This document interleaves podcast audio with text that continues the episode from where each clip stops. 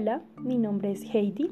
Hoy hablaremos de entidades nacionales, regionales y locales que apoyan el control de la contaminación del aire y que presentan apoyo en emergencias relacionadas a fuentes fijas y otras amenazas tecnológicas relacionadas con el recurso. Bueno, para comenzar hablaré sobre lo que es las amenazas de origen antrópico. Este es el peligro latente generado por la actividad humana en la producción, distribución, transporte y consumo de bienes y servicios, en la construcción y uso de infraestructuras y edificios. Comprenden una gama amplia de peligros como lo son las distintas formas de contaminación de aguas, aire y suelos, los incendios, las explotaciones, los derrames de sustancias tóxicas, los accidentes en los sistemas de transporte, la ruptura de presas de, retención de agua, etc. Posibles emergencias sanitarias. La incineración de RESPEL, o sea, residuos peligrosos y especiales. Comenzaré con una noticia que sucedió en Cundinamarca. Esta se estaba quedando sin hornos para residuos peligrosos. Estaría al borde de sufrir una emergencia sanitaria por la falta de plantas que proceden adecuadamente los residuos peligrosos. Entre estos, los desechos que producen los hospitales y las clínicas de Bogotá y el resto del municipio del departamento.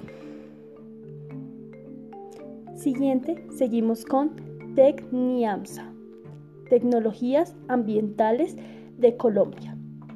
Tratamiento de emisiones. Entrada de los gases a la cámara de combustión.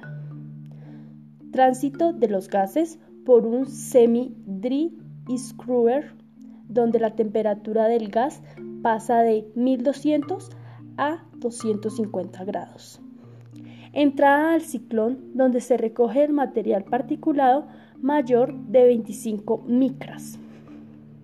Los gases pasan a través del filtro de mangas, dispositivos tecnológicos a punta con el que se logra una emisión final. Siguiente es el control y seguimiento a fuentes de emisión. Las distintas empresas de la ciudad han mejorado la calidad de aire de sus zonas al invertir en procesos de reconservación tecnológica, pasando de combustibles sólidos y líquidos a combustibles gaseosos, lo que disminuye ostensiblemente el aporte de material particulado a la atmósfera. Ahora sí, vamos con las entidades. La primera es el Sistema de Alertas Tempranas Ambientales, que es es el conjunto de procedimientos interinstitucionales articulados a través de las cuales se recolecta, procesa y analiza información sobre el riesgo por contaminación atmosférica en Bogotá. Define acciones y protocolos de actuación ante alertas y de respuesta ante emergencias que atiendan riesgos por contaminación atmosférica. La siguiente es el Plan Decenal de Descontaminación al Aire. Primero tenemos las industrias de fuentes fijas. Puede ser uso del sistema de control de emisiones en, en industrias o conversación de carbono a gas natural y formalización. También tenemos el transporte, que son fuentes móviles, uso de catalizadores de vehículos de carga, uso de catalizadores de motocicletas, también implementación del sistema integrado de transporte público y optimización de beneficios ambientales. Y por último, el uso de filtros de partículas en la flota de transporte público. Otra entidad sería el sistema de control de emisiones. La actividad objeto de control deberá suministrar información de los sistemas de control de emisiones a la autoridad ambiental competente, donde describa la operación del sistema, las variables de operación que indiquen en el sistema funciona adecuadamente y que se encuentre en condiciones adecuadas. después de realizar mantenimiento. También me gustaría hablar de los ciclones y multiciclones. ¿Qué son estos? Son los equipos de control de emisiones más conocidos y utilizados en el sector colombiano. Su principio de funcionamiento se basa en la aplicación de fuerzas centrífugas sobre un gas con contenido de material particulado. El gas en su movimiento descende va despojándose de las partículas sólidas y al llegar a la base del cono invierte el flujo, siguiendo una espiral accedente ya prácticamente libre de partículas. El movimiento del gas en el interior del ciclón consiste en una trayectoria de doble hélice.